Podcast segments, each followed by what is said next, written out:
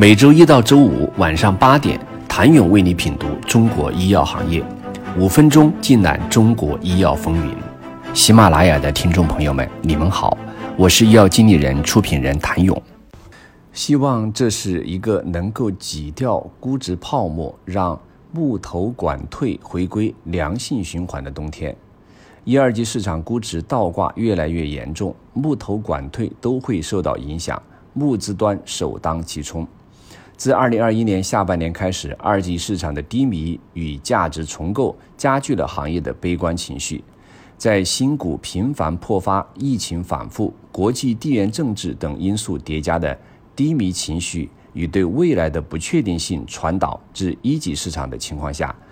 不论是作为出资人的地方引导基金、产业资本或社会资本，还是作为基金管理人的大小 GP 们。出手都变得更加谨慎与冷静，二级市场的估值直接影响着一级市场 LP 的投资回报率与退出渠道。项目亏损，LP 无法实现既定的回报率，估值下跌导致退出机制出现问题，LP 的资金无法实现滚动。从募资端来说，就意味着 LP 的书写能力下降，募资难的问题已经凸显出来了。募资端的变化也直接反映在。投资行为的变化上，易凯资本创始人曾在个人社交平台这样描述他眼中中国一级市场的投资状态：只有百分之二十到三十的投资机构还能够保持正常的投资步调，百分之五十到六十的投资机构已经明显放缓了投资的脚步，更有百分之十到二十的机构直接躺平了。来自募资端的寒气让投资人越发谨慎地使用手里的弹药。曾有投资人对医药经理人表示，一年看一千多个项目，最后成功出手的一只手都可以数过来。手里余粮也不多的投资人，通过自身的冷静与谨慎，为火热的生物医药赛道降温。当估值回归、回报率不是一直空谈时，募资端恢复春天也许就不远了。从二零一八年资管新规后，募资就没有容易过。只是今年更难。资深医药行业投资基金顾问林凡直指当前募资市场两大最显著的现象：缺少长钱以及投资机构两极分化严重。缺少长钱是当前投资机构在募资与寻找出资人时普遍遭遇的窘境。曾有 IR 发出说好投早投小的 LP，第二年就开始问项目。DPI 的无奈感叹，在长三角地区从事医疗健康领域投资的投资人直言，市场上不缺钱，但是缺少耐得住寂寞、能够与创新型企业同频共振的长线，尤其生物医药是典型的长周期。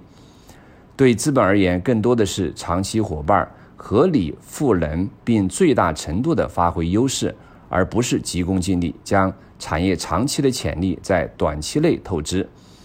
对于如今的生物医药产业而言，受 GP 追逐的 LP 是有长钱、愿意长期相信 GP 并理解产业逻辑的资方。一方面是产业里耐得住寂寞的长钱有限，另一方面是手里的有钱的出资方在低迷的市场环境下更谨慎地选择 GP。GP 在开始募资前会选出一批与基金发展策略相对吻合的资方，比如项目老 LP、地方政府引导基金、产业类的上市公司等等。地方引导基金正在成为各地方政府实现产业升级的新方式，以政府引导基金取代过去的减免税收或资金补贴已经成为一种趋势。已经有成功创投经验城市的政府引导基金。往往会被 GP 抢破头，但 GP 对于二三线城市的引导基金相对更谨慎。为何会出现这种分化？对于 GP 而言，地方引导基金往往既要做大当地产业，又要撬动社会资本，还有基金的投资收益。虽然地方政府基金动辄百亿元，但基金能否与当地产业结构相融合，实现顺利落地，既要有要还要的要求。还是让很多 GP 对二三线城市的地方政府引导基金望而却步，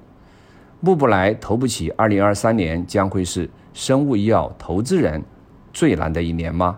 请你明天接着收听。谢谢您的收听。想了解更多最新鲜的行业资讯、市场动态、政策分析，请扫描二维码或添加医药经理人微信公众号“医药经理人”医药行业的新闻与资源中心。我是谭勇，明天见。